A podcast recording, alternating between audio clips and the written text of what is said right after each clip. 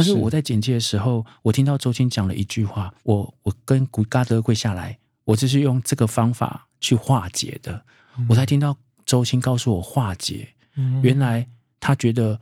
要完成任务比他的膝盖还要重要。你要认识台湾的大山，你要认识一个人之前，你都要先念出他的名字。我是创梦大叔杨景聪，邀请你和我一起转动人生。嗨，大家好，欢迎来到创梦大叔。上个星期我受邀观赏了一部纪录片《赤心巅峰》，看完后让我十分的震撼啊！啊，整个人觉得热血沸腾哈、那放映后，主持人有介绍了导演跟两位主角，那现场观众就报以如雷贯耳的掌声，久久没有停哦，可见大家有多么喜欢跟感动。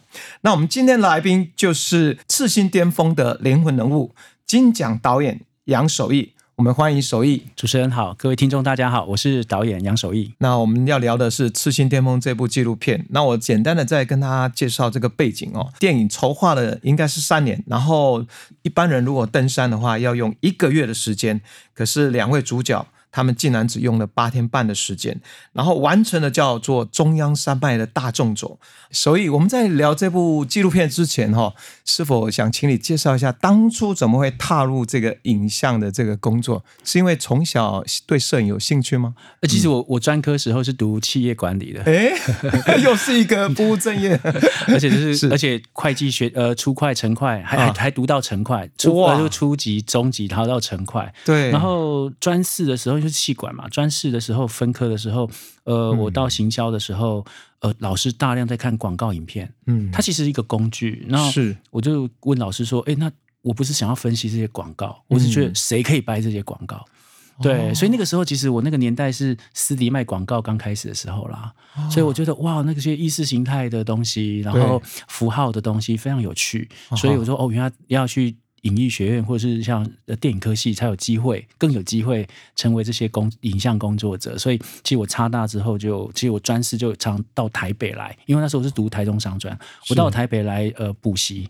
哎，补补要插大的科系哦科目，新闻学啊什么的，所以之后我才真正进到呃学院里面开始学习的。这样，你一直是在生态这个领域哈。我刚开始入行的时候，的确，呃，我跟着，呃，因为那时候电影行业非常的，呃，非常不太好，非常不好，所以那个时候我印象，我毕业的时候刚好就是《爱情万岁》的那个年代，哦。所以的确国片开始在各个影展发光发热，但是其实商业影片其实是往下走的，这是一个死亡的交叉点，刚好在我毕业那个时候，那第四台又刚好拉起来，所以也是变成是读电影的时候是胶卷式的思考光。思考光学，然后思考影像。可是到了，如果你要进电视台，它就是数位数位的摄影机、V 八 DV 那个时候开始出现。对，所以呃，的确我当完兵，我就去应征了一个电视台的工作，但是不是电视台，它其实是公共电视、呃合作的一个制作公司。那呃，老板其实邓先生邓文斌。其实我小时候看的《儿童天地》就是他做的，所以说、哇哦，居然 这么巧妙的。那这家公司其实就是在做生态，所以我一进这家公司就待十二年，其实哇等于从头开始学学做呃企划一个呃电视或一个纪录片。所以其实当初我对生态是没有热情的，因为我不知道那是什么东西。大部分人文学院出来都是在呃符号学啊，然后什么呃比较文学的东西在思考，不会去管生哎态。所以是一个偶然呢。是偶然，对。其实我是思考，有时候想说，哎，要不要再离开到另外一个行业的时候，刚好国家地理跟 Discovery 他们进到台湾，然后他们来对对对征案。是，所以那也很有趣。我现在讲这句话的时候，刚好国家地理的团队就退出了，退出台湾。对，好，那所以呃，他就在征案，所以那时候我就跟老板说，哎，那我们一起是不是我我们来来来写企划这样？所以我就写了一个蝴蝶密码，就是蝴蝶身上有个号码，一个青斑蝶可以飞到日本的故事呀。所以呃，我就又开启我另外一个哦，原来生态或者是科普节目说故事的方法，呃，就从生态到科普，科普就不一定是生态了，它有可能是医学，是。它有可能是呃呃，可能是军武开展的就更宽阔了。听你在讲，你人生真的是非常非常有趣。我想好奇的应该是说，当初怎么会有想要拍摄这一部赤心巅峰纪录片的这样的想法。OK，这其实也是渐进式的。那当然，这个梦想已经放很久，就是因为每次我们拍生态，就会进到一个林道，对，林道的深处走到最尽头，一定就是往中央山脉的能线走上去。它可能就是国家级步道，对甚至可能就开始是那种呃要申请入山证才可以进去的步道，哦大概是这样。但是当然，我们拍生态不会往山的深处走那么远啦，因为大部分呃大部分的昆虫哈，或者是我们看到两爬都在焦山或者是中极山岳就可以拍到。可是常常在思考说，哇，那台湾的大山那么多，这些科普的知识我都能够背出来，但是。为什么没有一支影片完整呈现它那个整个样貌？嗯。那、我自己也知道，国家公园在高山型国家公园有有三座，好，一个是雪霸，是。然后一个呃是呃一个是玉山，然后嗯。一个是泰鲁阁。对。那中央跟中央山跟中央山脉有关的，其实是泰鲁阁跟玉山啦。哦，那所以其实中央山脉，呃，每个国家公园都很积极分享他们自己国家公园境内的物种跟生态跟还有水文，但是他就没有办法有能力把中央山脉连起来啊，因为它不是他们的管区。是。所以就是到至今为止，如果没有赤心巅峰的话，是没有人做这件事。所以那个时候就在有一个蓝图说，有机会做吗？嗯，但是我自己也知道，没有故事的话，它只是一个地理资讯的介绍，我实在没有办法呈现。刚好赤心巅峰之前的六年发生了一些有趣的变化，就是嗯首先，呃，国家地理频道他就找我来拍一个叫七兰马拉松，就是嗯拍这些越野跑者他们在七兰零到一百公里的比赛。越野跑。那当初我觉得，哎，怎么会找我拍这个东西？这样，那他们说没有没有，所以你之前才去雨林哈，然后爬树啊，啊，七兰一百啊，那个都是神木啊，可能跟你有对生态也有关，其实这是绝对没有关。是，但是因为这件事情，我就认识这些强度很强的这些运动选手，哦他们在森林里面或者是在林道，我就是高高低低的起伏的山径，他们嗯。快速的前进的这个运动，还有他们强度很强的那个耐力，我就认识了，这是第一个哦。条件，就认识周青。对，然后 COVID nineteen 的时候，虽然我有拍很多医疗的、医材的，嗯。呃，但是国家地也请我做了一个叫做台北大众走。哦，我们是台北人，很清楚，就是对。环我们台北就是一个郊环环山呃环环环那个盆地的，全部都是高山嘛，啊，就是中呃山脉嘛，脉对。对，从木栅一路下来，然后再上中央呃再上那个呃阳明山，然后最后到关渡下来，这个总共九十二公里。所以那个时候，哦他们希望可以呈现像那种是那个呃朝圣步道一样，就是一生一次应该要走一次的，把九十二公里走完的山景。那的确，我就拍了一个这样的纪录片，而点阅率很高，发现竟然有一百八十万人看这个纪录片。这个很高，对啊，对，然后我觉得哦，他其实它。当然山都很漂亮，但对是我知道看过大山大海的，我觉得还不漂亮。可是大家觉得哇好漂亮，我就想说、OK 好，那好像三月这个纪录片是呃潜在的呃阅读人口是很多的，是不是有机会？那刚好那个一一一结束，周星跟古大哥他们就来找我说，哎，他们也要做一个中央山脉这个纵走，可是是他们自己。的梦想，他们想要完成，嗯那刚好跟我的梦想不谋而合啊。只是他们是实践者，那我要是、我是一个记录者，是所以我们就很合拍嘛。就是在 Co Kobe 之前，我们就决定说要来做这件事，这样子。是，它是有具有非常大的难度嘛，哈是的，。没错比，如说，他们计划应该在十天之内，是，该跟你讲这个构想，要十天之内要完成，诶，四十座台湾的超过三千公尺以上大山山头嘛。是的，那我就，而且要跟着他们的这个速度等等，我就说，你有没有想到这个任务是非常不可能完成？那你你真的会触动你，孩子想要接下来的原因是什么？是的。嗯所以的确，我当初知道要做这件纪录片的时候，我自己也互相跟嗯他们两个跑者提出一些质疑。对然后这个质疑也当然。呃，也是我内心长长久的对话，只是说，因为我们是我是生态导演，我是环境的导演，对啊，呃，我不会去拍两个人，然后用很快的速度在山里面跑的纪录片，哦这不是我的要点，我不是我的重点，我要的是中央山脉。连那我我就跟他们 double check，这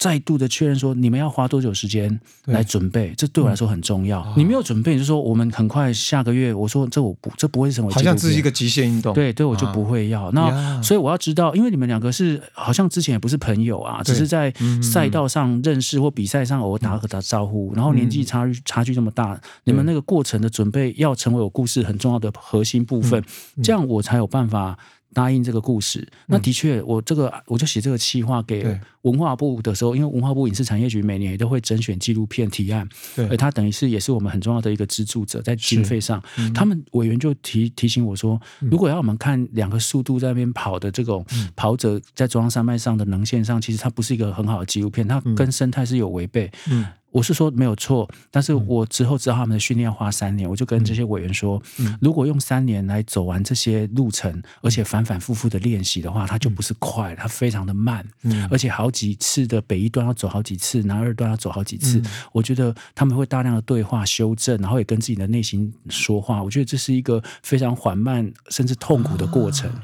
那我我就说服这些委员，他们也觉得这是一个可以期待的一个纪录片。从我的理解，就是那是一个有血有泪的生命故事。是你自己的梦想就是怎么样呈现我们那个大山的样貌，给大家是的，。没错。其实你也知道，那都有多困难。困难那这个困难，我讲的是拍摄的困难，特别是在那个十天哈，这个是怎么去克服的？没错，的确三年可以让我思考这纪录片的嗯成型跟、呃如何设计这个纪录片的话，其实其实这时间是够的。是那我当然会思考这些问题。那对第一第一个时间点，我可以答应他们做，是因为、嗯的确我跟其他的纪录片导演比较不太一样，是嗯我通常比较拍。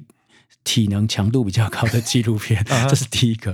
呃，走之前就拍过特战部队，所以我们也跳伞，我们也潜水，哦然后拍爆破，哦，然后也跟他们他们背黄土大背包嘛，然后登上很很危险的能线，垂钓、悬吊，嗯。其实这些我们常常做。体能的付出这件事可能还好，嗯。但之后拍了七兰马拉松之后，我又训练自己也成为一个越野跑者，是。所以我我为了要让周星跟古大哥也对我放心，我还去参加七兰马拉松五十公里。然后我也完赛，我在山径上跑五十公里，然后我还参加隔年我参加一百公里，我虽然没有完，我没有完赛，是因为我还是被关门的，就是我是。我应该在几几小时内应该要穿过哪里，我还我还是大概慢了二十分钟。过程为了准备，其实我我我做了很多的训练，对训练，所以不管是就就跟别人说台北马这种全马、半马，这个对我们来说是比较简单就可以完赛的了，嗯。反而是在山径上，所以嗯。这个彼此之间有一个互相的信任。呃，带着重装跟他们上山记录他们的训练，这没有问题。然后我们业界一些摄影师其实也能够做得到，我们会挑，但是那个八天半我们做不来啦。这个，然后但是时间够，我就在思考说，我们有可能最快是训练这些，嗯呃，也跟古大哥跟周青一样是呃越野的国际选手，嗯然后他们成为摄影师，也许这比较快。嗯嘿，所以呃，在准备按码表之前，我们几乎上了好多课，然后告诉他们构图，是 还有运动的摄影方式，训练他们对 对，然后还要教他们采访。哇，哎，而不是只是拍那个 vlog 这样不说话，这样没有说你们是摄影师，你们要介入他们，所以当他们在吃东西的时候，或他们两个呃正在喝水的时候，你们要赶快问一些话。是对对，你们你们有多累，你们就问他你们的感受也可以。嗯所以这个过程，我想进戏院看的人都知道，哎，很多摄影师会用不同的声音，然后来来来问两个跑者现在的状态，嗯也就是这样的方式训练起来的。对我，我就我看了一些资料，因为我自己在电影院看到嗯嘛，我就一直好奇这个怎么做到的。后来我发现，原来你有训练了五个越野选手，就刚刚讲 用了两个礼拜时间，对对两次两两次然后教他们怎么拍，对好，还有怎么采访，还不止这样。因为这个要完成有诶八支是不是？那个对补给的？那每一个补给队，你又给了他们一部那个 GoPro 的那个没错，然后也让他们沿途也记录他们成为一个补给过程，哈没错是我 我觉得非常的立体跟生动啊，生命的在发展过程中，它是一个演进的，最后那个八天才是最后的一个，好像我们看到的结果。可是这个过程反而却显得弥足珍贵。好，如果我们这样讲的话，呃，手艺导演，你想要借由哦，我们两位主角是古明正哈，对然后还有周青他们的故事，想传递一个什么样的理念？OK，呃，它其实有两个层次。第一个，我还是得想把中央山脉说清楚。对，所以呢，的确就像刚刚透过主持人跟我们分享，呃，然后我们知道我的拍法的时候，它只是第一个层次，就是把他们发生的事情我都记录下来了。是。但是中央山脉要被立体化，或者是中央山脉要被它的那个脸哦被真实呈现，它还有另外一个部分我必须要做主的，就是嗯。我需要做动画。我们是从国外的一个应该是数呃就是卫星的那些资讯里面得到了台湾的整个立体的那个资讯图你这个的资讯台湾没有，你要去国外跟人家购买，对不对？呃，其实台湾有，但是因为我们是以教学用途为主，啊是研究研究用。如果你要去买，我不太清楚。我那时候我觉得我已经来不及去再去敲每个窗口，然后告诉他们我要做什么，因为哦 OK 它毕竟当时一个，因为台湾真的是有，但是是提供给呃可以学术单位学部单位或哦公部门。教育单位，对，嗯那呃国外有，嗯。那的确我们就买买进来之后，我们就把中央山脉整个三百公里捏出来了。嗯嗯嗯，那捏出来之后的骨干捏出来之后，它开始贴表皮嘛，对不对？是哈，只是是。可能是这些是裸岩崩塌地，然后对这里有森林或者是高高山的杜鹃什么的，我们就把它贴上去，这样。那所以对我来说，这就那就可我就可以开始把中央山脉的故事更完整呈现，然后嗯搭配着他们的路线，嗯。呃，然后让观众也能够更更感受到呃那个山的壮阔，那个轮廓就出来。是。那另外一种轮廓就是嗯。我在拍摄过程才发现说，哦，这些高强度的古大哥跟周青，其实他们内心有一些对山的嗯。恐惧也好，或者曾经山教训过他们。呀，对，好，那被山教训，可是那些立体、那些内心的东西，我是没有办法拍到，因为之前的事。嗯那我们又就找到另外一个动画团队，他们去呃模拟他们分享那些情境，然后比较抽象式的，好把山的另外一个呃、嗯。对山的敬畏或惧怕或危险，我们也把它画出来。所以古大哥碰到鬼这件事，我觉得非常有趣，是很多人都都有这种听说的经历。嗯。那古大哥一开始的采访就说，因为他两天没睡，嗯。所以我觉得精神力这件事情的确让他经历了一些不一样的山境，他嗯。他的内心或是一些声音，我就觉得很有趣，我想把它呈现。那周青遇水差点死亡这件事，我是知道的，但是我们没有拍到，我们只有当下摄影机一直在录，所以太暗了，所以有录到全部的声音。我说这个声音太珍贵，就是一种快接近濒临死亡的呐喊。嗯。那我把它图像化在重建，所以才有大家看到的那一段。了解他们曾经生命发生过的故事，或在训练时间发生的那些拍摄没有拍到的。对可是对我们是身为观众来讲，就会感觉更能够融入在他们两个人内心的世界。是。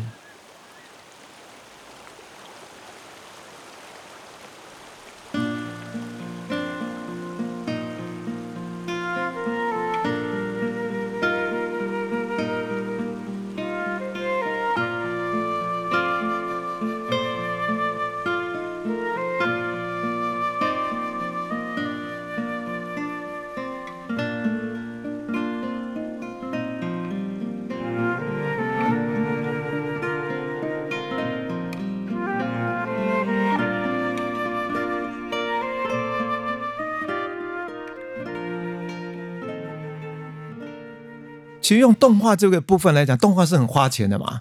然后我我只知道，我电影开始，然后看到动画，然后呈现那个山，然后有那个立体感，然后包括带领我们，好像每一座山都有它的山名，然后有它的位置，你就好像很生动，感觉跟山更靠近了。是的那可不可以描述当初动画制作的这个过程？因为呃，我自己当然也有一个想法是说，对如果我也是一个创作者的话，我的中央山脉是这样的故事，那别的创作者、他们的中央山脉是什么样子？啊，对。呃，那也就是衍生出后面为什么要做书一样了哈。那我觉得中央山脉，如果它是我们常说的护国神山，它不会只有那么无单调的四个字，它应该有很大的内涵。那对一个创意者来说，应该不同的创意就有不同的中央山脉的样貌。所以那个时候，我想说，有没有可能用呃有趣跟跳痛的方法，也呈现中央山脉，让孩子看的时候说啊，这好可爱。有没有？我们看到那个那个两个跑在走的时候，到了中央尖山，中央尖山一倒过来，就像斗笠把他们接过来，然后又带到了南二呃北二段。对，就是一个创意。这个我觉得是神来一笔。这些对，然后我们看到那个嗯，我们看到那个什么，他们到合欢山，然后松雪楼也就把他们带到了另外一个地方，哈，就像有点像那个呃，就是好像个光速这样，就把带到了地地方去。的确是这个团队很有趣，他们在大学时候我们就认识他们，他哦。们在大学的毕业制作还得 IF 奖，然后之后那个。念歌的杨秀琴阿嬷纪录片是我拍的，然后他们还跟阿嬷合做了很多合作。我觉得呃，这种二 D 或三 D 的是偶动画这种方式来呈现也蛮有趣的，所以我又请了他们来，然后呃，我跟他们我只是给他们几段对我我的我的情境跟叙事，然后他们就嗯完全给他们去发挥。嗯。就像刚刚我们看到周青跟古大哥他们不管是碰鬼或者是遇难，嗯。都是他们自己发挥的，我没有脚本。我只有素材，然后让他们去自己内心上，他们他们的想象，这些创意人的想象，去把它捏出来。他们他们面对那个山应该是什么颜色，什么肌理，然后什么样的线条，嗯哎对，也希望后面很多人也可以加入。我们真的中央山脉是一个可以来创作的，不管是诗人或是文学家，我们就可以用中央山脉当我们主题。所以我每次去演讲，我们都我会跟大家分享一句话：说，嗯，二十几年来、三十年来，其实教育真的很大改变。我们开始会对我们自己的城乡、自己的土地很认识，对，然后甚至为了一条街，我们有一本书。比如说迪化街就好多书在讲迪化街，啊，很多文创都在讲迪化街。是。那中央山脉就常常在我们旁边，我们还没有能力好好说它。我觉得一个有一个距离，就是因为我们没有爬上去过它那里，我们没有闻过那里的花香，或者是摸过它的土地，还有被它寒冷的寒冷的风吹过，所以我们对山的样貌就是很呆板或很很单调。有没有可能你把一条街都都能够用？不同的文学展现了，那我们来展现中央山脉，可不可能这样子？嗯嗯嗯。哎，守义刚刚这样讲，我非常非常认同。因为台湾有将近三浙，对不对？都是属于林地高山呐。是的，是的。可是我们很有趣，就像海岛，我们明明是一个海岛，那我们对海洋的认识也不多。是。那有一个东西非常打动我，是守义你在说的是关于这个教育，而且应该对我们的对小朋友也好，或者年轻一代的教育，如何能够透过。像这部电影，或是更多人来来跟手一样，就是利用我们这些大山，能够拍摄不同的角度，没错，然后呈现大山样貌。就像我刚刚提说，哎，我觉得我这次最大的收获是，我可以比较近距离的去了解这些山脉，好像可以虽然没办法记起四十座大山的名字，可是透过这部电影，我好像跟他们靠近了许多。没错，这个这个真的是觉得很难得。所以啊，这呃，我前两天也碰到了一个台师大的那个呃。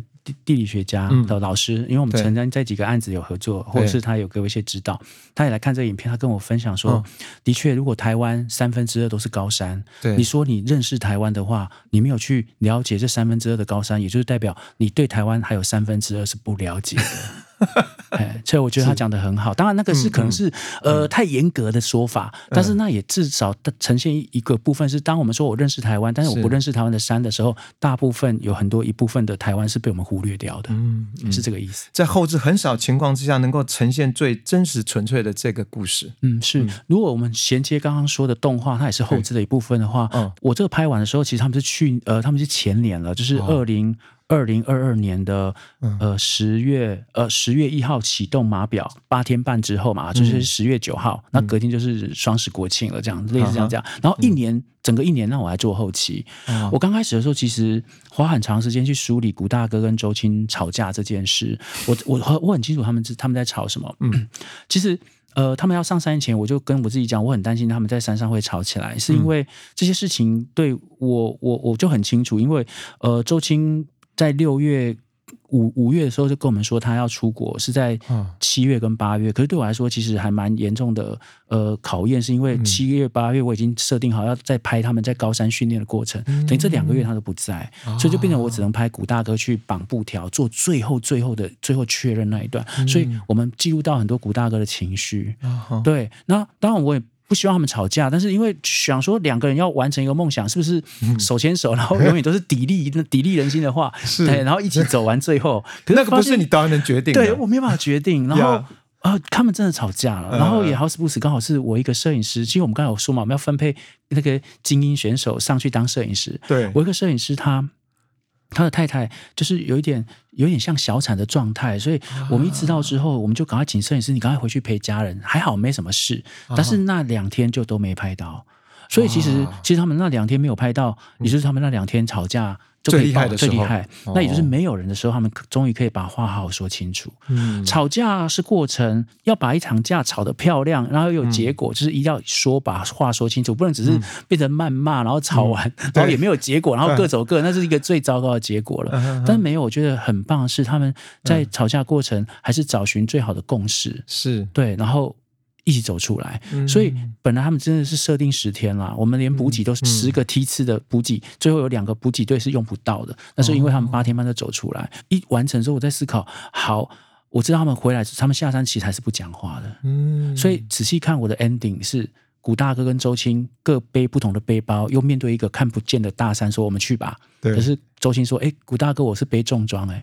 嗯，对，所以是我是有放那最后一个不是只有外在的那个重量，包括内在的，内在，哦所以其实对我来说，他们两个本来就不一样的个体，不一样的理想，他们只是觉得这一次有没有可能一起放下更多的自我，然后完成这个任务。更何况他们年龄也差了三十岁，对 对是是，所以他们不会在，他们不会在一直永远都一起爬山，用不用一样的方式，这是很合理的。是。因为对我来说，精英选手在马拉松赛道或或呃这个越野赛道，他们本来就是个人主义者，因为他自己要处理自己身体状况，什么时候补给，什么时候休息，什么时候调整跑步的速度，嗯。是自己要决定的，嗯。没有办法两个人一起的。那这次能够这样完成呢，我觉得是一个很很好的一个。一个结果，但是他们大部分都是个人主义式的处理自己的状态，所以到来后期的时候，我就要我真实理解他们两个的状态，再加上故事是这样：从十月他们一下山，十月开始我们没有联络，我们都没有联络，然后一直到四月，隔年的四月，好，我我然后我才，诶，我刚好从以色列回来，我就我就打电话给他们说，诶，我们可以开始来做这个书的访谈跟最后影片的访谈，所以影片访谈是后面的，他们都沉淀完之后才开始讲这些事，所以当初我也知道有下跪这件事哦，嗯很有可惜，书法没写。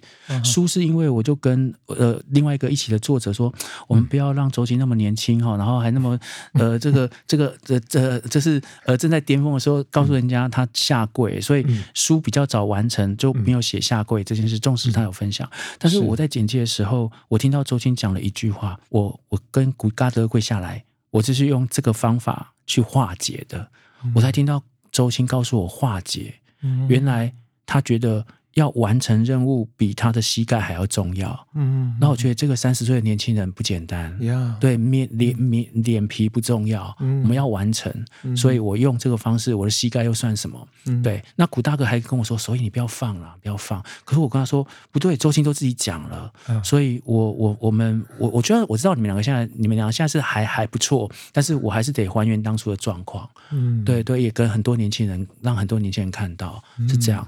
对，啊然后因为高山真的就是一个很严酷的环境，嗯你会做出很多超乎你想象的行为，是。那真的就是这些行为。我们人呐、面对高山，一个是有高山症啊，一些身体上的反应，再加上他们在短时间完成那么多的山头，那你精神跟心理上的状态本来就绷得非常紧，对，总是会有出现人本身就有情绪嘛对。接下来想问这个手艺导演，就是你刚好提到说你自己也参与这个训练嘛，所以完成了这个旅程。可是就我知道在。呃，我接触了一些访谈的资料，好像你本来身体就有一些受伤，对，然后你要扛着机器一边爬一边又要拍摄，这个怎么做到？你曾经有一度跌落山坡，嗯我觉得都有点生命危险，是。难道不会让你害怕跟退缩吗？呃，的确，虽然刚刚跟主持人分享说，嗯的确，呃，我可能已经是台湾摄影或者是导演里面体能算比较好的，对，但是不免受，还是难免会受伤。我之前有一次受伤，有有一次在别的案子跌落的时候，嗯。我的两个肩胛是同时脱落的，就是我们说脱臼，然后一个往、嗯。一个往前掉，一个往后掉，然后有、呃，我的右手现在是好的，嗯我的左手很麻烦，是有时候穿衣服有没有？我们穿穿衣服的时候，如果你有一声哦，呃没有整个掉下来，哎呦，非常痛，所以我就要就要把它表呃回弄回来。所以有一次我还不知道这么严重，我、嗯我去潜水，我往海里面，我们是船潜嘛，往海里面跳下去的时候，对我的因为海水下去的高压力量，把我的这个手背抬起来就就脱离了。然后我的我的教练说：“哎、手艺你很久没有潜了，是不是？怎么那么紧张？”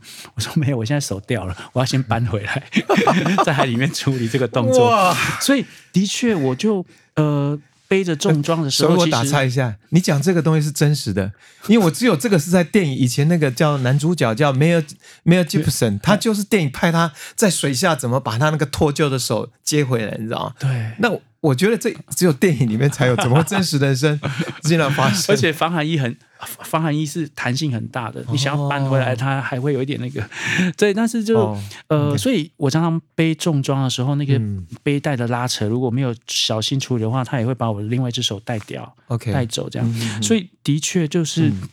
我的状况就是因为我们是媒体人，嗯。我在拍这个纪录片的时候，其实我还有别的案子在跑，所以常常有时候是剪接，因为我知道这一次上山要八天或五天，嗯。我就会觉得说啊，那先把山下的事情做完，所以我会熬夜，嗯。所以通常熬夜完之后再上山，嗯。以为就是尽量，然后就是算尽了一切时间。嗯。可是高山会教训我的，因为我没有用最好的状态上山。通常我的第一个状态就是我高山症会上来，对，所以我在高山上只要有高山症的话，我我我一上山上，我是轻易的上到能线，嗯。体能可以，但一上到能线之后的下午，我的头就开始很重胀嗯。胀痛，然后整个下午到隔天我都没有办法工作，因为我连想要按下录影的这个动作都懒得做，那就是高山症。哦。然后等到我要身体要吐出来。之后，我身体才会回到好的状态，所以那一次跌落，也就是刚好在处于还没吐干净，然后身体还很 很很不好的状况，还在走路，我的判断力变得很低，然后有刚好那那一天还有一点路面有一点结冰，也清晨，所以呢，我就踩到一个有结冰的一个石头，滑到然后就滑下去，然后刚好偏坡。还好有很多的那个高山杜鹃，然后是低矮灌丛，它们有支撑力，我就叠在上面。如果没有接住就会，再往下再滚更多圈下去，哇哦 我要滚到哪里？然后那个时候又背包又帮我拉扯，所以我的手又掉下来，所以那时候我连动都不能动，我我就跟他们说，哦，我我真的我我自己爬不起来，是因为我的手痛的要命，我爬不起来。所以那个时候那些教练，我们我们上山其实我都我都会带一些喜欢爬山的教练，是啊或者是体能好的人，嗯他们也是自愿的哈，然后嗯 赶快帮我把他扶把我扶起来，这样。对啊，你碰到这样的事情，然后我觉得应该会很情绪会很糟糕啊。那你难道不曾想放弃吗？嗯、不会呢，我我我我我第一个概念就是啊，我又错了，我又被高山教训。我第一个是反馈说啊，我应该还是好好睡觉，嗯呃，然后用最好的体能，我这样觉得会对不起跟我一起上来的朋友，因为他们其实在接受我的。嗯的指呃，这是指令嘛？说我们现在要这里要这边这边要拍一点，那边要拍一点。啊，如果我状况差的话，只是让大家一直在走路，而且没有好的判断力，所以我每次回想这些事，我都会觉得啊，自己要把自己处理好。所以为什么我常常想说高山是照妖镜，是对我自己说的啦。就是说，如果你没有处理好你自己的状况，你就上山，你那个样子你都躲不掉，你马上就被看到。所以这件事情。就很容易放回来，回馈到我在编辑《刺青巅峰》的时候，看到古大哥跟周青他们在高山所面临的一切的挑战，包含内心这件事情。对这样子。回到这里，就是你刚刚讲，不只是对你，也是对他们两个，同样都是高山会给教训。好，那我们就回到影片里面最触动的里面两个故事线，一个就是周青在提到他在训练过程中不是要度过一个呃一条河，然后不小心丹大溪哇，几乎都快淹死那个过程，是的对不对？对这个部分导演可不可以来跟我们描述一下？我觉得他他的教训，他们也是做错了。对。就是他们那天其实是做第一次的摩吉草山的走，他们那次走的很顺利，走五个小时就把摩吉草山走完了。哦。但是呢，他们下山的时候已经晚上，那快要晚上，他们想要赶回家，所以那是五十公里的林道、欸，五十公里林道，他们背重装去探勘，他们背着重装跑五十公里下山、欸，那应该体力已经到达一个极限了吧？对。照理说就应该要好好先休息，对不对？对，所以对运动员，哦。你看周青他也常常在高山讲一句话，他在片尾的时候讲说，他这个时候不保留任何体力，就像运动员一样，快到尽头的时候把体能全部输出。迸发出来。其实这个是运动运动员在他们自己的赛道的的很重要的，对不对？Yeah 很重要的一个一个态度，这很好。嗯但是在登山过程不可以这样，你要永远要留一点余力，你不能用尽。你用尽下一刻，你面对任何一个突发状况，你都走不出来。嗯周青就是这个样子，所以他们碰到的时候才想到啊，还有一条河要渡。然后那天刚好高山在下雨，所以最后等到那个水也不客气啦，嗯水一下来跟他们时间一样，全部的水都挤在那个河道，所以忽然涨起来。所以纵使我们这些志工都已经帮他们拉了那些绳索，对但是他还是应付不了，因为他他他有点矮，周青没有那么高，所以他踩踏的过程里面他踩不到地了，然后又被背包拉起来，他没有人包分离。这次回来之后，他在 FB 也好，或者很多演讲都会分享他的失败，嗯。我就觉得这个年轻人不简单，他愿意分享他的失败，然后呃，就是有一点检讨自己为什么要这样，对。所以我也就把这一段放进来，也用检讨式的语言，他说用他自己说说法是他差点濒临死亡，他最后他当然还有比别人还有一点点顽强的意志力，想到克服的方法，然后最后解解开了，是这样。嗯，的确是非常危险。就像说那天是他的生日，他想要赶快回家，嗯然后跟女朋友，嗯然后过一个生日，急促这件事情会让我们失去方寸，这样子。反而我觉得这个部分是在影片中非常感人的一部分。那不管是我们班一般过都喜欢说哦有梦想，然后去实现，然后中间就是加油啊打气，都没有任何好的其他状况。可是有时候不知道怎么讲，就是不管你刚刚讲的说他们中间包括我们讲到争吵然后最后和解，还有包括濒临这样的一个几乎就因为训练过程中自己的疏忽差一点连命都没有了，这过程哈都真实的呈现，我好像觉得真的有血有肉，好像就像我们一般人的人生啊都会遭遇到的。是的，是的，对。好，那回到古明镇，对不对？对，在这里面也提到，像刚刚一开始有聊到说，我以前在登登山的时候，也听到很多老前辈说，常常会遇到一些没错，一些很奇呃奇特的离奇事件。是那这个里面就是常会有那种声音会带领你，然后会迷路了哈。对对那古明正好像也在影片中也讲了他自己的故事，没错。这个部分导演要不要来说一下？好，我我先梳理一下古大哥跟周青不太一样的地方。对周青是学院派的体育学院毕业的学生，是所以他一切的训练都是学院派的，这是很很科学的，对很科学训练。古大哥是经验型的，他就是四十岁才开始投入越野跑，嗯。可是因为他工作的关系啊，是努力工作的人，嗯。所以他一切讲求效率，就是在工作过程也可以练身体，然后工作做完，因为他是一个车厂老板，钣金车厂的老哦。板，然后他又要经营他的工作，又要维持他的那个高强度的训练跟长时间在高山来回走的这些时间都要压缩，所以他非常精算好一切的时间，时间对他来说很宝贵。那也那就那就来，他常常上山都。算的非常精准，甚至不休息。他曾经跟我说，他正在做一个训练。我说什么训练？不睡觉训练。我说只要不睡觉，是比别人可以多走三个小时就更快啊。他的概念。那当然，他年纪也大，他就睡得少。然后做一些不睡觉的训练，那就来了。所以那次去中雪山就是用这种方法。他一开始他在电影就分享，那时候我已经两天两夜没睡了，所以他进到中雪山，呃，那个那那一段其实大家现在回去 Google 中雪山，其实中雪山的状况蛮多的，主要是因为它是芒草，很多荒荒山的地形，所以它很容易下了雨，然后有。晒了太阳之后，那些草就重新长起来，所以很不容易看到之前的路径跟轨迹。是，然后而且非常大段，所以很容易让不熟悉的人，你你只要稍微微微走错，你就可能会走越远，就越来越远。那古大哥就是这个状况，有点像鬼打墙，永远走不出来。那两天没睡，我自己也认为两天没睡，然后又又急着回去，呃，跟老婆大人禀告要下山，所以。这些很多的判断里面，他的确，他就他就听到一些声音。每次我们爬山哈，就是我跟古大哥跟周星训练的时候，我们爬山，大部分我们在山径都在聊自己的状态啦。我也会跟他说，我我是。拍片啊，我我的家里啊，那古大哥我常听他们讲，他分享自己的人生，他每次都分享这一段，我就觉得哇，这一段很重要，我想要放进去。他其实跟我们没什么关系，跟这个这次训练没关系，但是我觉得太棒。我觉得的确，我就常常听到有一些幻听，或是对这些在山上发生这某型那这种事情，我觉得很有兴趣。那或是黄衣服那个对红衣小女孩之类的，所以的确，那但是我们没有直接这么的像神鬼。传奇这样说这些事，而是一开始古大哥还是点名的，他真的是两天没睡了，而且急的走出来，所以又急又没睡。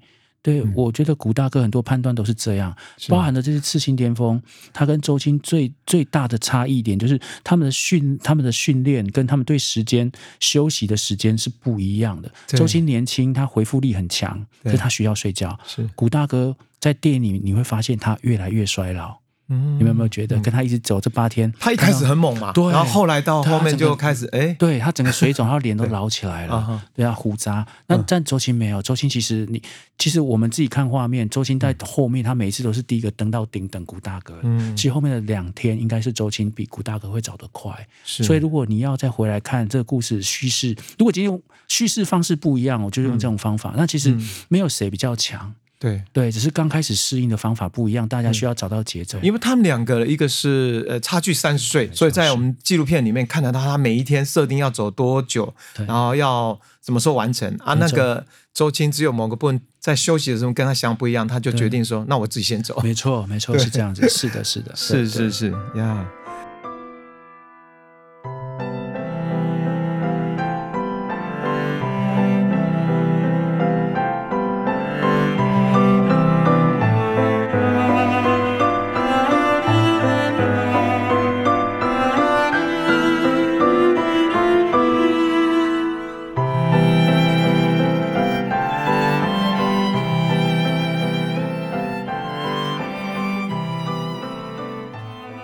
好，那这这个我觉得这个电影它之所以我们刚刚讲有很多立体感，会带来很多让人觉得温馨，或是给感觉更有知性上的收获，是就是呃，导演还找来一个年轻又专业的山岳专家雪阳加入山境的讲解啊，他也参与了嘛，哈，是的，没错。那这个部分是你觉得邀请他可以让大家更了解台湾的山林吗？是的嗯，呃，雪阳是后面，呃，雪阳它要加入有两个层次，第一个层次是。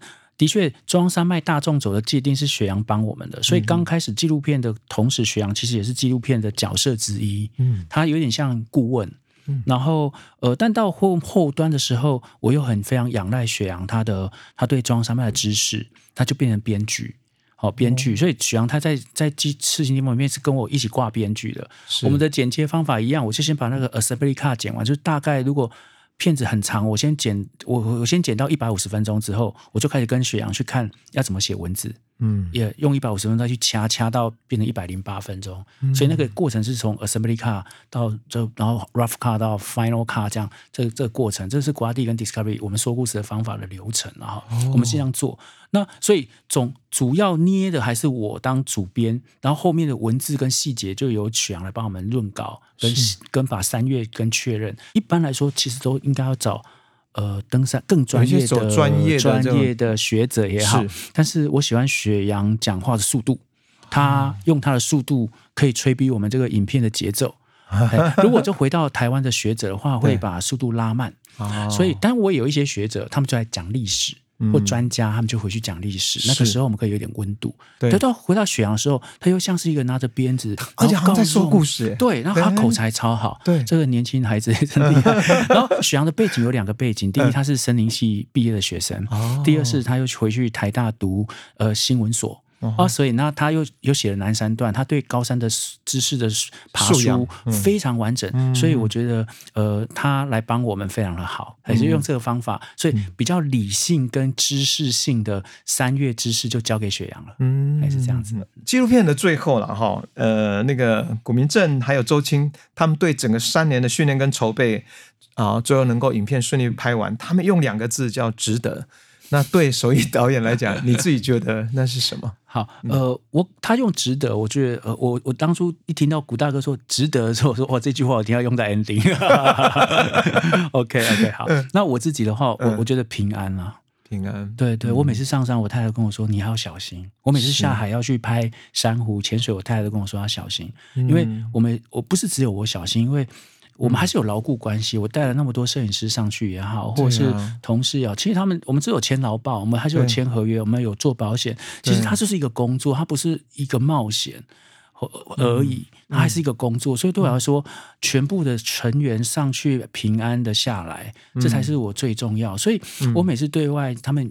在每次拍摄或者是还没结束的时候，都第一个就是先分享说，我们一定要平安，嗯我们要平安。然后有一些意外什么没有关系，但是我们一定要平安回来。谈他们谈值得，那我更觉得是第一个应该是平安。是对，因为后面我们有这些，我们回来想任何的成就或者是任何呃作品的那个捏的完成的内容，我们还就觉得才可以可喜可贺啦。嗯，才不会有任何的一点缺缺憾哦缺憾。对，那个那不然未来那压拉的那个带的压力太大。虽然我们常常说，哎，我就还是说我我可能是那个呃体呃体能好，或者是比较耐操的导演，所以我的团队也是这种人啊。所以那些每次来接受我去要去拍摄的，然后说哦，你又接手艺的案子，可这是比较危险啊，常常要学爬树，然后垂钓在很高的地方。是，对，那大家就觉得很多人说，哎，好有趣哦，你们的案子好有趣。那它其实也是身兼很多的风险了。嗯像我们拍无界无国界医生的时候，我们去非洲，它也是很凌乱，然后我们都要打好几针的那个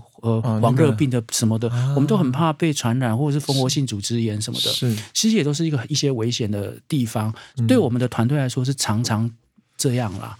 但是，所以平安这两个字，平安又更珍更显得呃珍贵、对更重要。对对对，是这样子，没错可。是手艺就像自己说的，其实包括这一部纪录片，那个哦，那个在纪录片里看到他们那个在八天过程中哈、你看不是只有主角两个人，还有背后的摄影团，还有补给团队。是是是，那高山的状况每天都不一样啊，对。那所以一定会有一些难免会有一些意外发生。这个东西其实应该是我觉得是最最不可控的因素嘛。没错，是。那所以我觉得，身为尤其你是导演，然后会是整个这个整个的统筹对。负责，我我想那一颗心应该是压力是很大的。对对，哦。所以如果嗯。我们刚刚跟主持人分享，就是怎么捏这个纪录片，怎么对。怎么发想跟计划，可是它的完成的那个背后，其实有更大的一个蓝图。我这边也分享一下。对，首先，刚我知道古大哥跟周青要做这件事，然后我也被推坑进来的时候，我第一个动作就是不行，我要去行政院找象山致敬的委员会。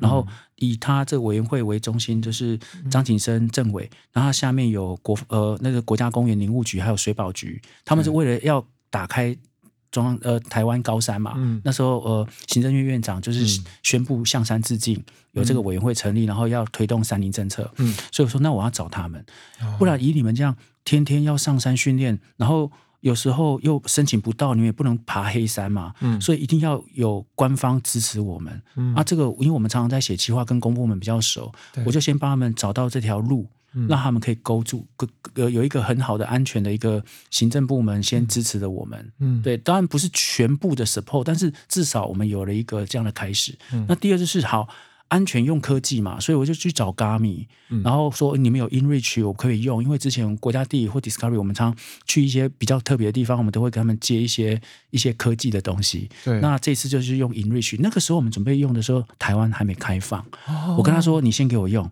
等到你开放的时候，纪录片就做完了，我们就帮你推广。但是，所以你我我可不可以现在讲一下 InReach 是可以做什么什么作用？InReach 是一个小小的，比手机还要大概一个一般手机的三分之一大的一个面积的一个数位追踪器，它是走卫星的，就跟卫星电话很像。OK，对，那它它可以发呃，它可以按一个 SOS，然后就告诉大家我现在在哪里来救我。那这是国际的，它是救援是国际的，国际知道这件事之后，再再赶快通知各地 local 的这些救援队到你要的地方。所以有了这个，就是你跟团队大家随时都可以知道彼此的行踪。对，哦所以那个时候同时间点，台呃我们 InReach 会看到很像光光谱一样，他们这样从北到南在走的路线，嗯还有补给队这样上来的路线的哇这个光都在亮，然后五分钟都亮一点，我们知道。啊这个好棒。对，所以当我们他们结束之后，我再回来嗯看 InReach 的每个点，我就知道，哎，古大哥原来在几号的时候在这里吵架，然后吵了 二十分钟才走，因为他们停太久了。是是，哎，然后 有古大哥先走了嘛，然后周青最后追上，有没有？就是我们说他们在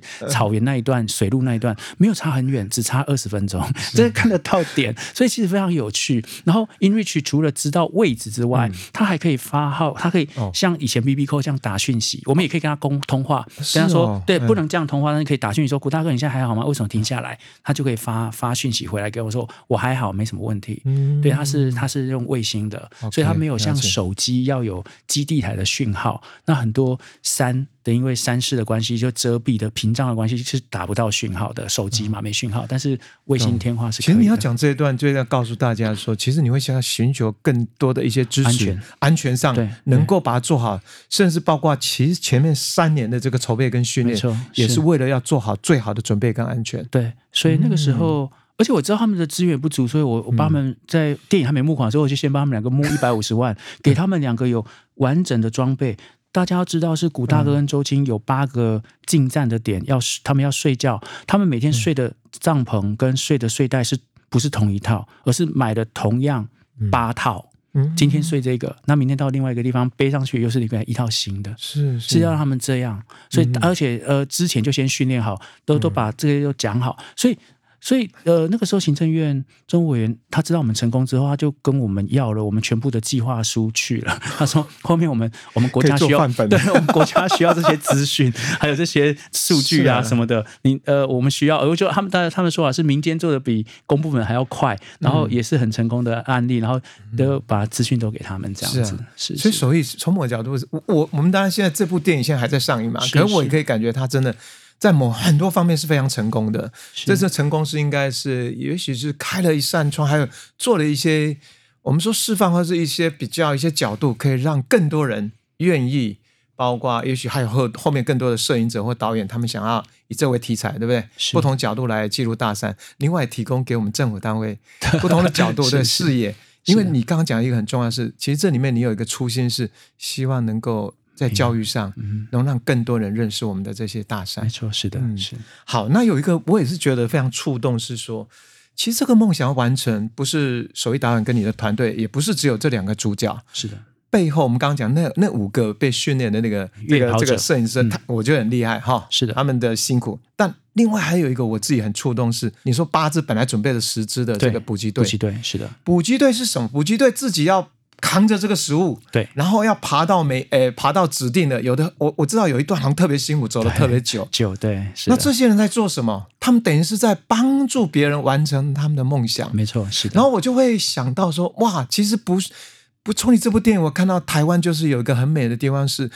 有些人会实现梦想，有些人他们是在旁边成为拉拉队，有些人可能成为像这样补给后援，是，然后帮助别人完成这个梦想。对，啊，我觉得都是这部电影或者我们台湾整个社会不可或缺的部分。是的，导演要不要来多说一下？对，补给队这个梦这个概念也是在古大哥跟周星他们在 在思考这这个中央山脉纵走最速纵走这个计划里面，最后才产生的一个方式。嗯，因为补给这两个字其实。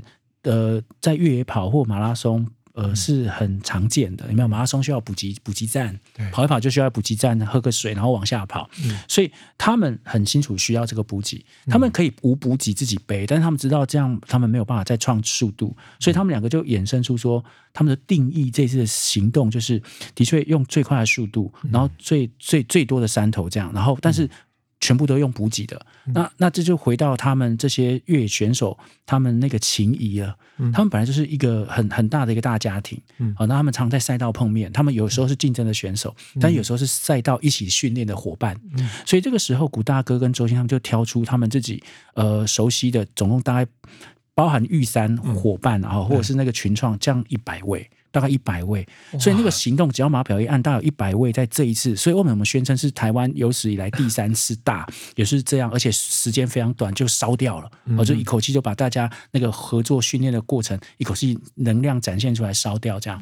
那呃，这在呃在在这个组织的过程，其实大家很热切。哦，然后大家也希望可以帮古大哥，甚至很多人还在这计划上给古大很多建议，说：“哎，我们应该在这里，这有水源地，这里住比较比较你们比较好。”嗯，一切都是为古大他们着想，他们愿意多走一些路，只是让古大哥跟周青更快到达，而且也更好、更安稳的地方休息，然后有水源的地方，是对避风的地方，所以那个都不是传统的营地啦。嗯，对，我们看到很多不是传统营地，所以就像主持人刚刚讲，的确是非常感人的。对啊。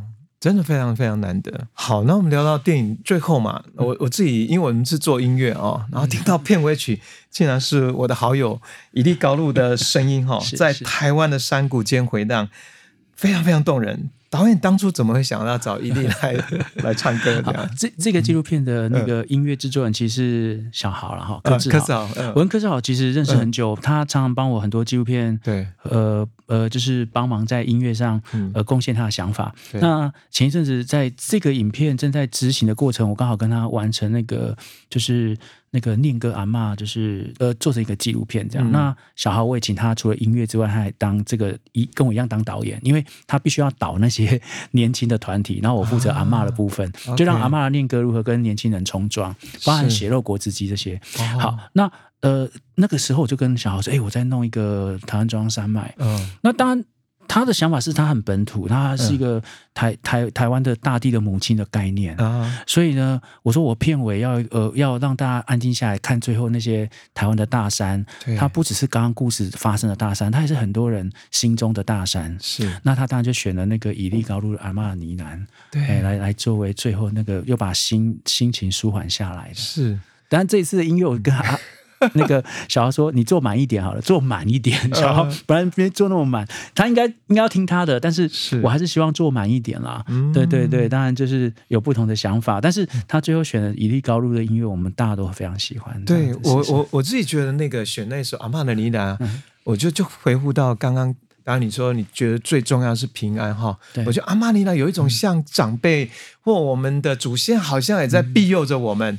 让一切的这个顺利圆满的那种感觉，还有采访手艺之前，我还上了他脸书，然后第一第一个画面跑出来就是一段影片，然后拍着那个哇，那看起来非常非常有趣的一个立体书哈，就是整个赤心天空，然后呈现我们四座山林，然后那看起来就会觉得小朋友一定非常喜欢。然后我刚问手艺这有没有要卖，然后他送给我不只是立体书，还出了一本，原来我们这部纪录片还有出版了一本书，而且这个书的。故事不只是讲这个电影，还有其他的这个部分。我们让请手艺来介绍一下这个立体书跟我们这本书。呃，我也常常希望说，《赤心巅峰》它是一个电影作品，对，呃，影音很丰富之外，我觉得需要透过出版或者是纸。哦，或是书写，然后可以再留下对中央山脉不同的那个样貌的那个捏出那个样貌也好，或者是呃分享它的呃不同的机理。那所以那个时候我就第一个先想到教育嘛，因为 我还是一个科普导演，所以 把事情说清楚，然后然后也宣呃也也也把教育放在里面，其实对一个科普导演来说是很很基本需要的哈。那所以我就。呃，找找到那个纸艺老师，就是洪呃洪兴富老师，因为我们之前拍昆虫的时候，他就看到他哇，他精彩的做出很多昆虫立体的那个雕塑，然后我就说，你有没有可能帮我们做一本书？整个展开的时候是中央山脉浮现在我们面前，但是他又呃可以以北一段、北二、北三、南三、南二、南一这六大段来呈现中央山脉不同的样貌，还有它的生态。的内容，那所以我们大概用了半年的时间，就是现在呃，在 FB 官网都可以看到那个中央山脉的立体书，我们叫折折书，从一页，然后我们把它转换成一个立体书，把中央山脉呈现在大家面前。那我我觉得。我是希望它不要被卖了，哈，被卖掉。呃，当然也，当然也是一个作品，当然它它需要有一点代价，你得到这个作品是很好。但我更希望是，是不是孩子们手上都有这一本？因为我常说，你要认识台湾的大山，你要认识一个人之前，你都要先念出他的名字。是，那你真的对台湾的山了解吗？你还没爬以前，你我们都会先做功课，然后试着知道他的山势跟名字。所以我觉得孩子需要。一本像这样简易的立体书，然后也引发他们的兴趣，还有一些创意。嗯，对，这是第一个。那呃，我们有中央山脉呃，就赤心巅峰的电影书，是除了。常常古大哥跟周星他们的访谈的内容资讯非常丰富，呃，那电影只有一百零八分钟，其实呃不止有这些内容而已，所以我就把它透过出书把它呈现。是，但是我又觉得那只是他们的中央山脉还不够，我觉得我的中央山脉是像七道彩虹，对更多人的，所以我就找了小说家、实业家、古道研究者，还有三月报道的，还有布农族的诗人，还有现现在的网红很有名的呃呃山女孩，他们用不同的方式跟。他们所关注不同的角度，把他们的冲浪山脉北一段到南一段这个六大段把它呈现出来。那我就觉得这样的光谱就像是七道这样一道彩虹的七种颜色。那我就觉得这个中央山脉是像彩虹一样是丰富的，是的，至少在这一本书是这样子。对，那也很欢迎不同的创意家或创创作者，他们可以来呈现自己的心中的大山。这样，哇哦，大家听起来我觉得，我觉得手艺导演呃，不只是拍了这一部好的纪录片，做这个立体书或拍这个电影书嘛，又提供了不同的可能性。那其实最重要的一个部分就是希望更普及嘛。那感觉上这个普及，如果是比如说给孩子每本，然后第一个想到教育部，要不然就是企业能够来认购、来推广，让孩子们更多孩子们来认识我们台湾这座美丽的岛屿里面有这么多。美丽的大山，而且大山是它都可以几乎可以叫得出名字的，是，对，哦，然后用六个不同人，他们以他们的人生不同的角度来看这个中央山脉，我觉得你用呃一个光谱，其等于是彩虹哈，不同的颜色来呈现，其实就在形容我们台湾就是这么多缤纷多彩，这么美丽，是的，嗯，好，那我们最后想问一下，是其实手艺这个拍摄纪录片需要很。强大的耐心哦，你觉得你自己本身是一个有耐心的人吗？那拍摄纪录片有没有改变你的个性或看待事物的角度？我应该算是我们家里面小孩最有耐心的，当然是跟成成长生命历史有关。是。因为我我我的生活的历史呃成成长的过程里面比较靠近妈妈，对，那我觉得我妈妈很难搞。真的是这样，我们家五个孩子，但是我要让，因为你看我又很跳痛，对，又就从台中读台湾商专，要跳到读电影，然后影艺影艺这样，然后呃，常常拍片什么的，所以我常常用很大量的耐心去说服我妈妈。所以，呃，当然妈妈现在不在了哈。那我自己在呃跟她相处的过程，还有跟家人相处过程，还有跟现在太太相处过程，我太太都觉得哇，我我我很有耐心。然后这个过程应该就是我妈妈磨练出来的。因为我想要得到呃家人更多的肯定，我就得跟我妈妈更多的沟通也好，或更有技巧的用各种方法。哇，你现在刚刚你自己直接讲那个，我妈很难搞。刚才我觉得哇，好直接。可是后来慢慢，在这部电影，我觉得你要跟那么多人，包括啊，你叫古明正哈，我我年纪比较大一点，那你们多叫古大哥。我就说他也是一个很有个性的人，对不对？我能沟通，然后包括其他的人要协调，我觉得那真的要很有不同面向人。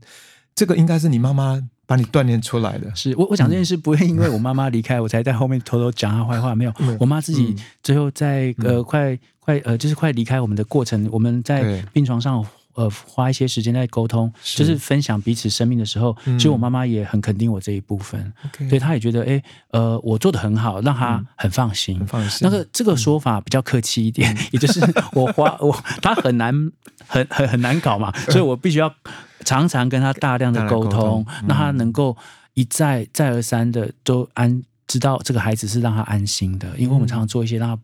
不放心的事情，上山下海啊，然后为什么要去挑这个工作啊？嗯花非常多的沟通。是，那我们应该换一个角度来说，是你这样十二十二年在一个生态片的公司嘛，哈，然后拍了很多的生态片，包括后来拍了很多，呃，包括什么军事这些纪录片。那特别是这一次又拍了这个《次新巅峰》，对你的人生来讲，你觉得有些什么东西在改变？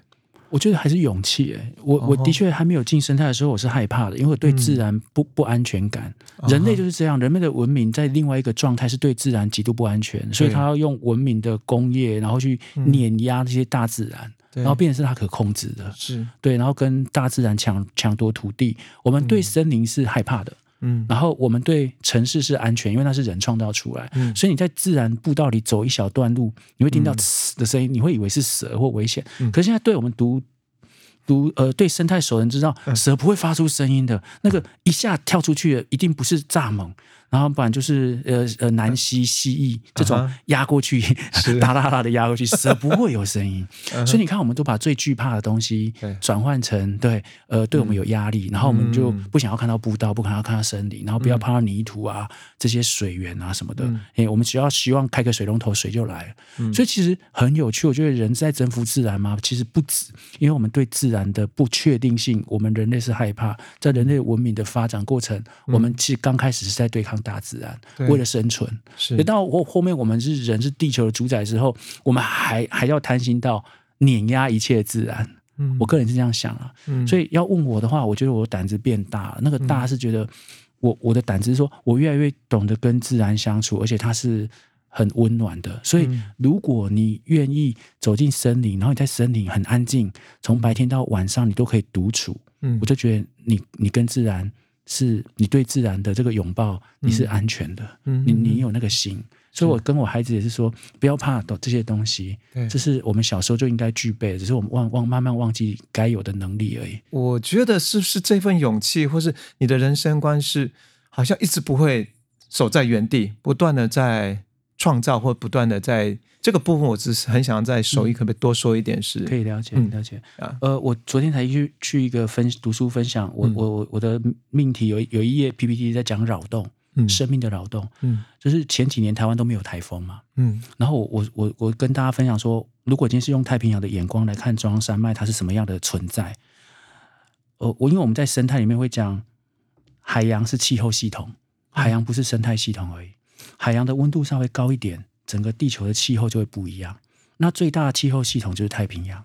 这几年气候峰会都在讲这些海洋的温度多高，这些海洋温度增高，就有点像大自然在愤怒，变成很高温，那它呈现的就是巨大的飓风、台风。那每年这些巨大的飓风、台风生成，以太平洋来说，它往哪里走？因为地球自转，它会往西面走，往西边走，其实往它往华南的西面走，其实它就是。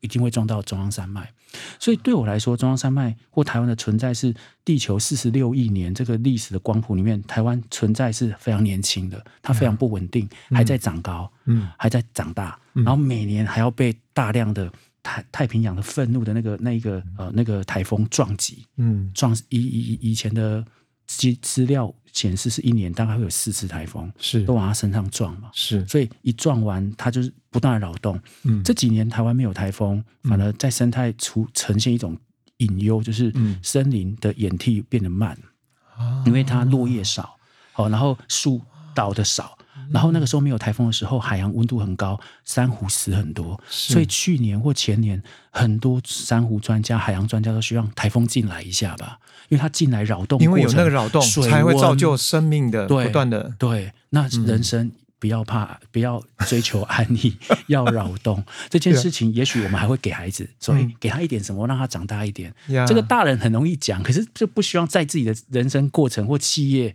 或很多事情上被扰动，想要安逸，想要自己控制。可是我们都是安逸的啦，能够多睡一点就睡嘛，多吃好一点就吃。所以，如果刚刚主持人问，嗯呃呃，我是常接受挑战，我比较会用扰动这件事。嗯。扰动在生态学是这是生态的名字，对，就是生命要不断的被扰动，你才会有新的新的可能性可能性。因为我常常也会跟这些越野跑者聊，他们有些医学常识，对。呃有些教练级，因为对。透过因为为什么？因为我们常常跑步的过程，嗯。我们会有些人就说：“哎，手语我跑不起来，我会痛。”我说：“对，嗯因为你没有你的你的肌群没有练习到那一块，所以刚跑的时候会痛。然后它破碎完之后，它会长新的肉，然后它就会有更有强度。你慢慢跑，刚开始一公里会痛，三公里会痛，十公里会痛，最后你会二十公里才痛。嗯对，就是这样，就是要慢慢的练，那就是一个扰动，是要刺激它这样子啊。嗯对，生命也是这样，人生应该也是这样。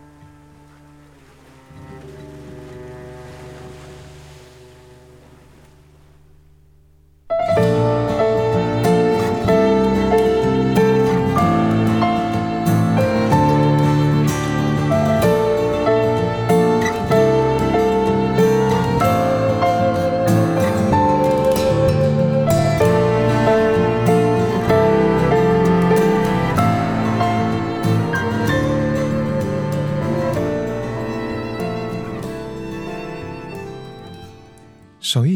现在有拍摄的一个纪录片的新的计划吗？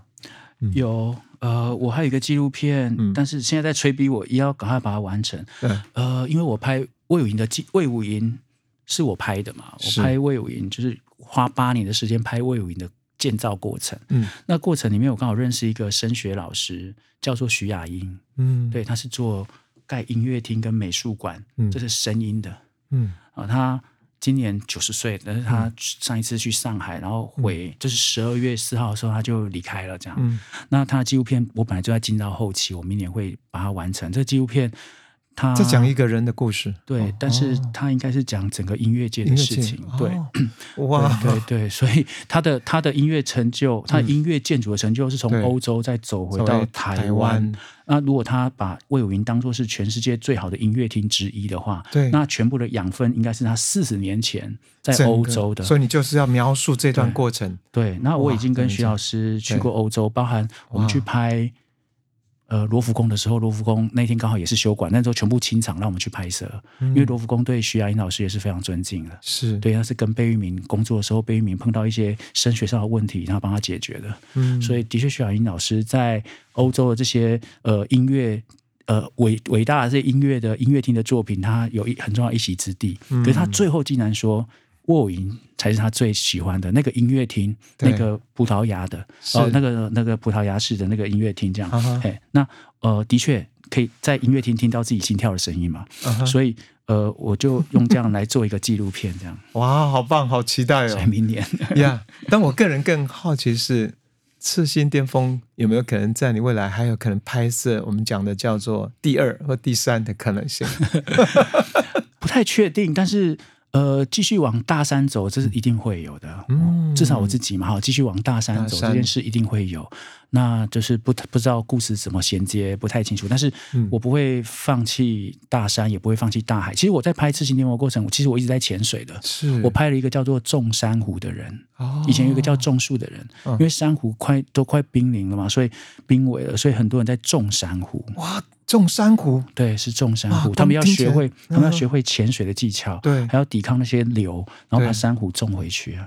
哇，这个都好棒。对对对，所以在你未来的这个拍片梦想里面，其实有一个部分就是回到那个初衷，就希望让这个大山沙漠这台湾应该让更多人能够更亲近。是是，更立体的能够去了解他们，没错还不止，还有海洋的部分也在进行。